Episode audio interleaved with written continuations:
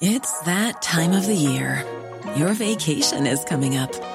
You can already hear the beach waves, feel the warm breeze, relax, and think about work.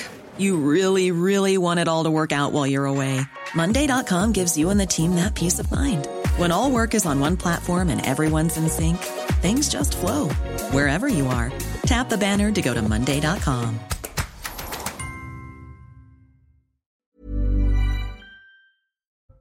Le divorce est consommé entre la France et le Niger. Cinq mois après le coup d'État militaire qui a renversé le président Bazoum, la France a fermé son ambassade et les derniers militaires français ont quitté le pays. Le Conseil de sécurité de l'ONU exige une aide humanitaire à grande échelle à Gaza. Et malgré la pression internationale, le texte n'appelle pas à un cessez-le-feu dont ne voulaient pas les Américains. En France, la nouvelle ministre de la Santé est déjà dans la tourmente. Agnès Firmin-Lebaudot est visée par une enquête pour cadeaux non déclarés. Alors pharmacienne, elle est soupçonnée d'avoir reçu des cadeaux d'une valeur estimée à 20 000 euros des laboratoires Urgo. Les réactions de solidarité et d'indignation se multiplient après l'agression d'une élue de Saint-Denis. Mercredi soir, Oriane Filol a été suivie dans la rue puis violemment frappée par plusieurs personnes qui ont pris la fuite. Un rassemblement de soutien était donc organisé ce vendredi soir sur le parvis de la mairie.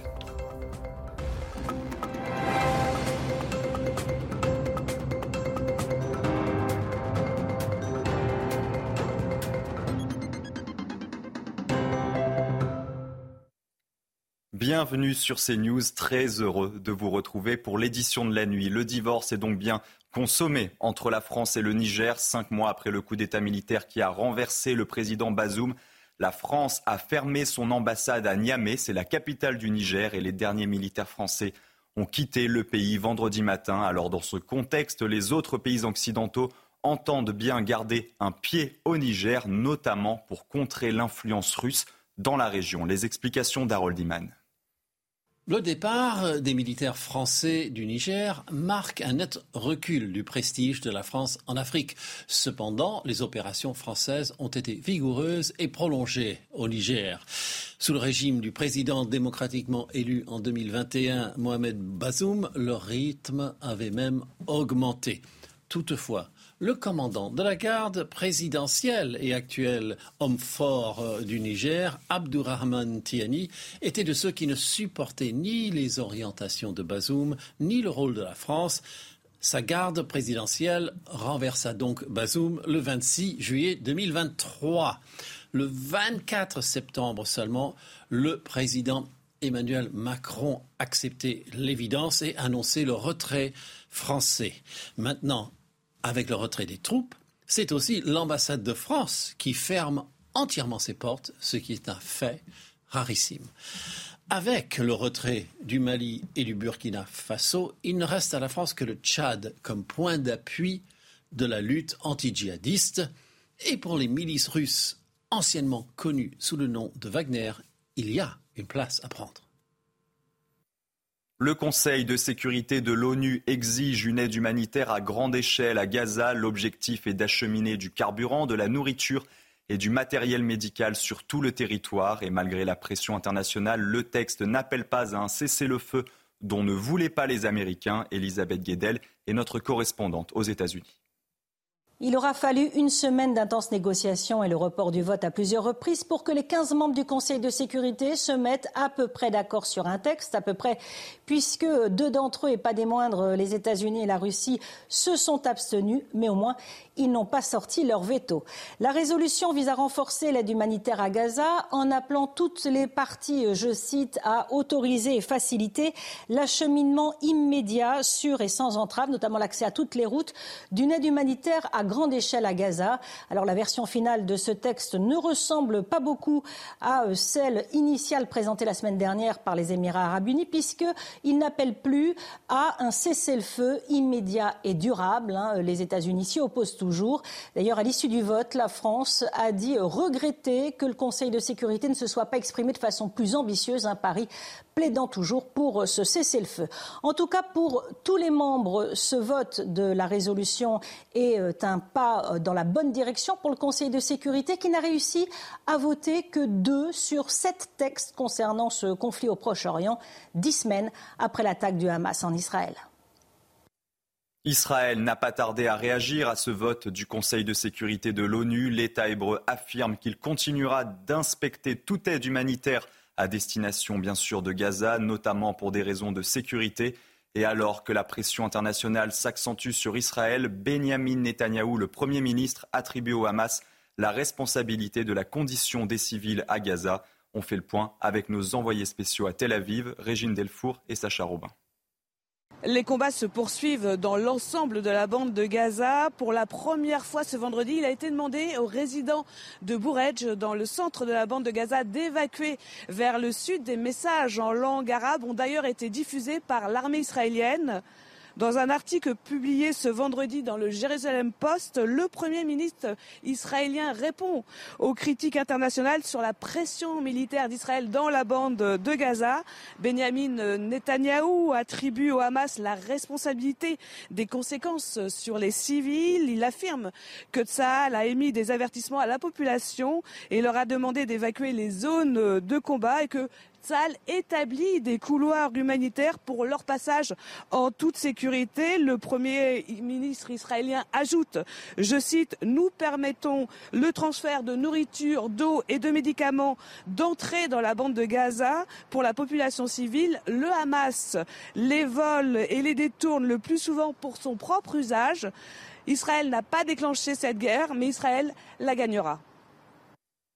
C'est la plus grande tuerie de masse de la République tchèque depuis son indépendance. 14 personnes ont été tuées et 25 blessées jeudi à l'université de Prague. L'assaillant est un étudiant de 24 ans. Il s'est donné la mort après les faits et la police cherche toujours à comprendre les motivations de son acte et à établir son profil. En France, l'actualité politique marquée par la loi immigration, bien sûr, plus de deux Français sur trois se disent satisfaits du contenu de cette loi. C'est le résultat d'un sondage au Doxa pour le Figaro. Les détails de ce sondage avec Maxime Leguet. C'est un résultat sans appel. Consultés sur l'adoption de la loi immigration, les Français connaissant le contenu du texte sont 68% à être satisfaits. Dans le détail des mesures votées, les Français sont 84% à plébisciter la déchéance de nationalité pour les binationaux auteurs de crimes contre les forces de l'ordre, 76% à approuver le rétablissement du délit de séjour irrégulier et 76% aussi à être favorables à la fin de l'automaticité du droit du sol.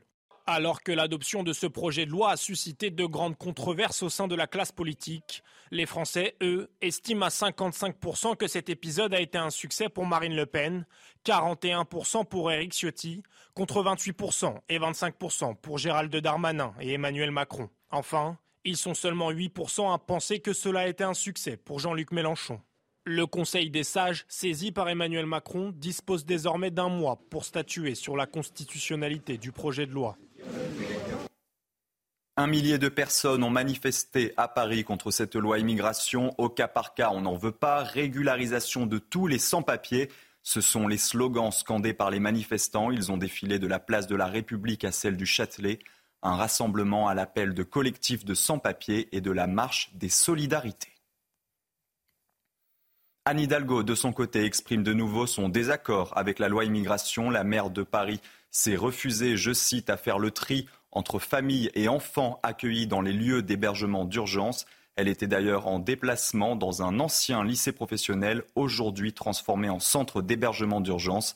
C'est lors de ce déplacement qu'elle a annoncé saisir le Conseil constitutionnel. On écoute Anne Hidalgo avec euh, d'autres euh, collectivités, nous allons, euh, parce que nous en avons la possibilité, faire ce que l'on appelle une contribution ouverte au Conseil constitutionnel. C'est-à-dire que nous allons saisir, dans le cadre d'une contribution ouverte, avec d'autres collectivités avec lesquelles nous sommes en train de discuter, nous allons saisir le Conseil constitutionnel pour faire invalider les dispositions qui sont contraires à la Constitution et à tous les textes fondateurs. La nouvelle ministre de la Santé est déjà dans la tourmente. Agnès Firmin-Lebaudot est visée par une enquête, une enquête pour cadeaux non déclarés. Elle est soupçonnée d'avoir reçu des cadeaux d'une valeur estimée à 20 000 euros des laboratoires Urgo, des bouteilles de champagne, des montres de luxe ou encore des téléviseurs quand elle était pharmacienne. Un sujet de Mathilde Ibanez. Seulement deux jours après sa prise de fonction par intérim comme nouvelle ministre de la Santé, Agnès Firmin-Lebaudot est déjà au cœur d'une polémique. La ministre est accusée avec d'autres pharmaciens d'avoir accepté près de 20 000 euros de cadeaux illicites reçus dans le cadre de sa profession de pharmacienne entre 2015 et 2020. Des cadeaux offerts par les laboratoires Urgo en échange d'une renonciation du pharmacien à une remise commerciale. Au total, ils auraient offert plus de 55 millions d'euros de cadeaux selon la répression des fraudes. Le laboratoire a déjà été condamné en janvier 2023 par le tribunal correctionnel de Dijon. Le groupe Urgo s'est même acquitté d'une amende de plus d'un million d'euros. Selon la loi anti-cadeau, afin de garantir l'indépendance des professionnels de santé, le pharmacien n'a pas le droit en tant que personne physique de recevoir des cadeaux. En cas de non-respect de la loi, ces faits peuvent être réprimés de peines pouvant aller jusqu'à un an d'emprisonnement et 75 000 euros d'amende selon le Code de la santé publique. Dans le reste de l'actualité, l'ancienne ZAD de Notre-Dame-des-Landes est devenue aujourd'hui le théâtre de nombreuses tensions, cinq ans après son évacuation musclée. Des nouveaux militants ont investi les lieux, résultat des nuisances, des dégradations et un sentiment d'insécurité grandissant. Voyez ce sujet de Michael Chailloux et Jean-Michel Decaze. Depuis trois ans, de nouveaux arrivants ont implanté dans l'illégalité leurs habitations dans la campagne de Notre-Dame-des-Landes. La cohabitation avec les zadistes historiques se passe mal, au point que certains agriculteurs qui bénéficiaient des terres libérées lorsque le projet d'aéroport a été abandonné sont partis une frange radicale s'est enquistée sur la ZAD. Ceux qui ont des projets qui tiennent la route, qui signent des baux avec le département, sont systématiquement visés. Ils sont vus comme étant des traites à la lutte. Les maires de Notre-Dame-des-Landes et de Vigneux de Bretagne, la commune voisine, sont allés en parler aux conseillers de Gérald Darmanin.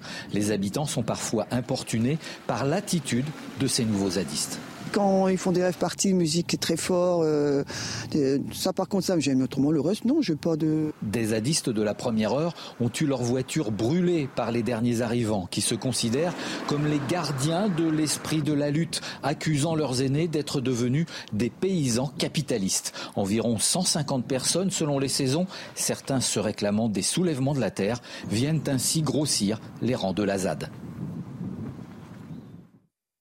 Les réactions de solidarité et d'indignation se multiplient après l'agression d'une élue de Saint-Denis. C'était mercredi soir.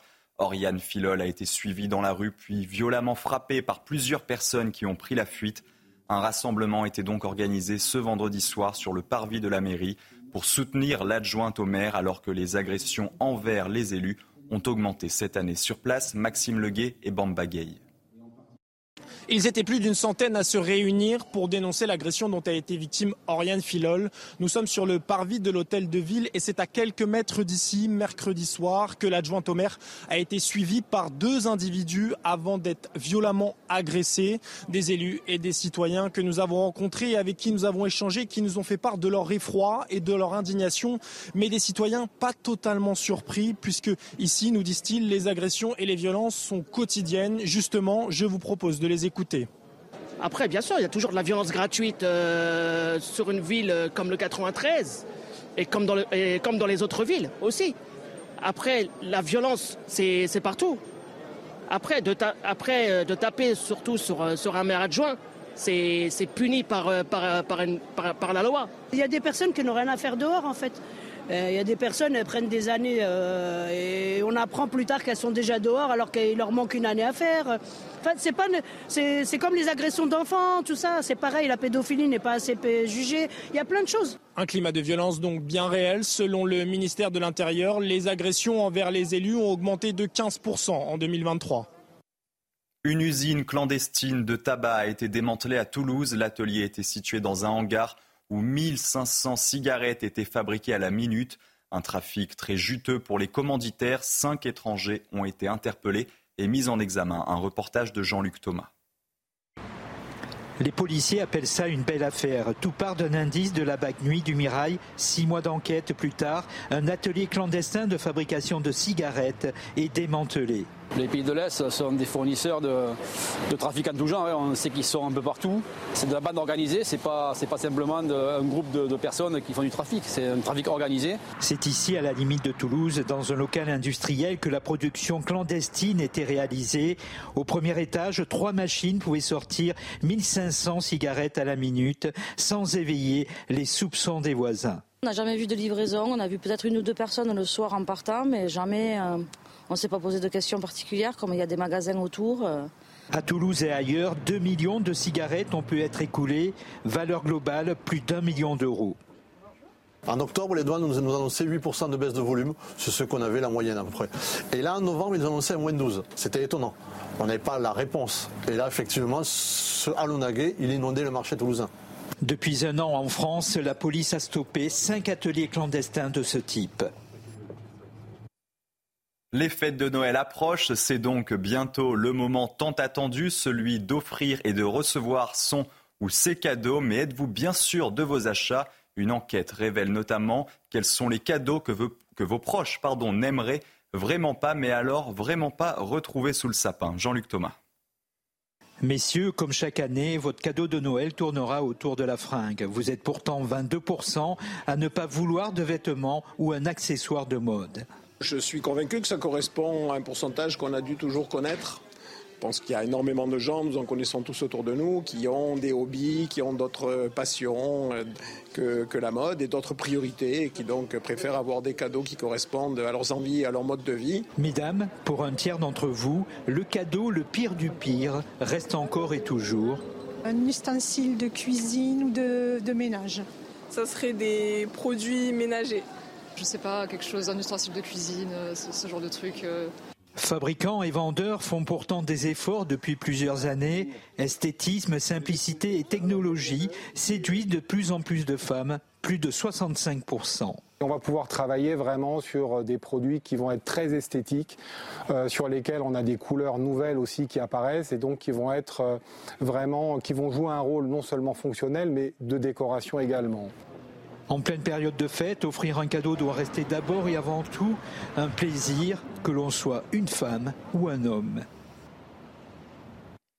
Tout de suite, votre journal des sports avec notamment du football et du rugby.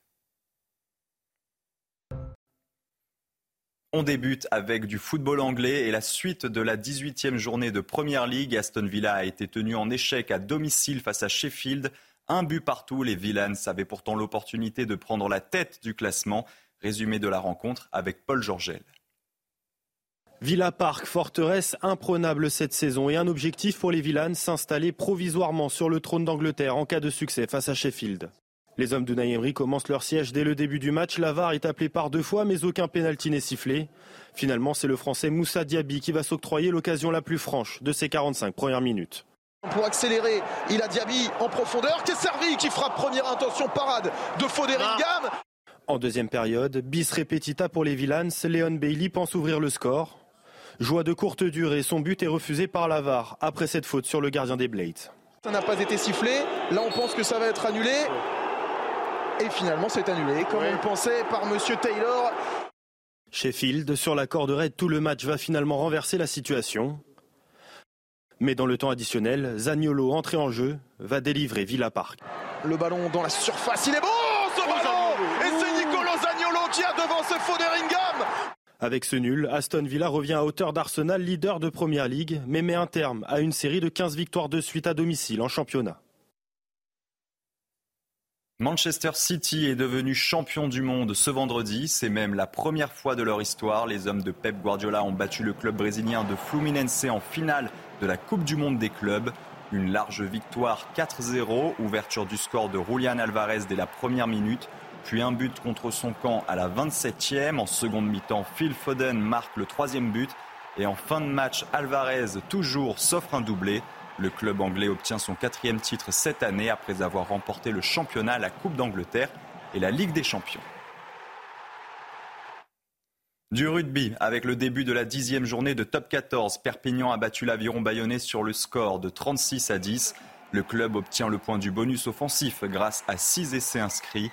Malgré cette victoire, Perpignan reste relégable, 13e du classement, mais revient provisoirement à 3 points des premiers non relégables, à savoir Lyon et Oyonnax. Bayonne est toujours 10e. Et dans l'autre match de la soirée, Bordeaux-Bègle recevait Lyon et les joueurs de Yannick Bru se sont largement imposés sur le score de 46 à 10. Avec cette victoire, les Bordelais prennent provisoirement la deuxième place du top 14. Le récit du match est signé Mathilde Espinas. Dire que l'UBB avait choisi de faire tourner. Seuls cinq vainqueurs à Bristol enchaînent contre le Loup, dont le meilleur marqueur de top 14. Mais contre le cours du jeu, c'est Lyon qui file à l'essai en premier au terme d'une superbe contre-attaque.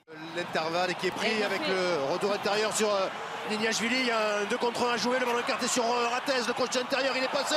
Il a encore du soutien, mais il va aller au bout. Marquer le premier essai des Lyonnais. Le réveil bordelot-béglé est sonné 12 minutes plus tard. Marco Gazzotti, jeune champion du monde des moins de 20 ans, aplati dans l'embut. L'UBB reprend alors le fil de la rencontre, aidé par le carton rouge reçu par Taofi Fenoua. Tatafou inscrit un nouvel essai avant la pause.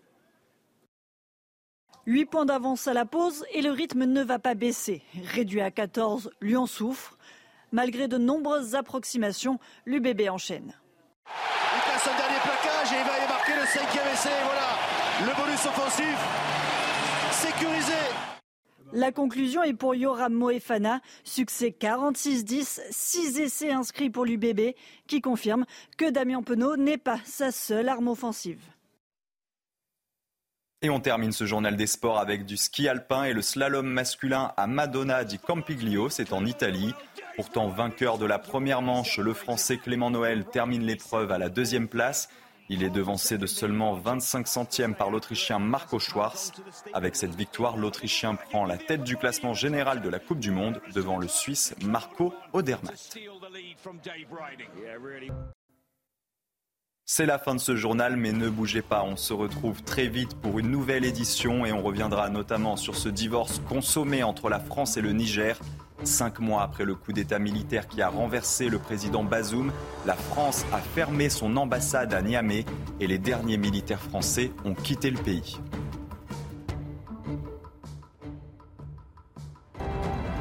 Retrouvez tous nos programmes et plus sur cnews.fr.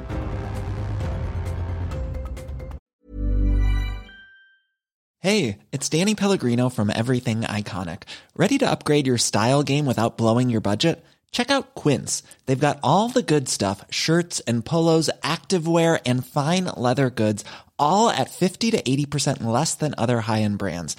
And the best part? They're all about safe, ethical, and responsible manufacturing. Get that luxury vibe without the luxury price tag. Hit up quince.com slash upgrade for free shipping and 365 day returns on your next order. That's quince.com slash upgrade.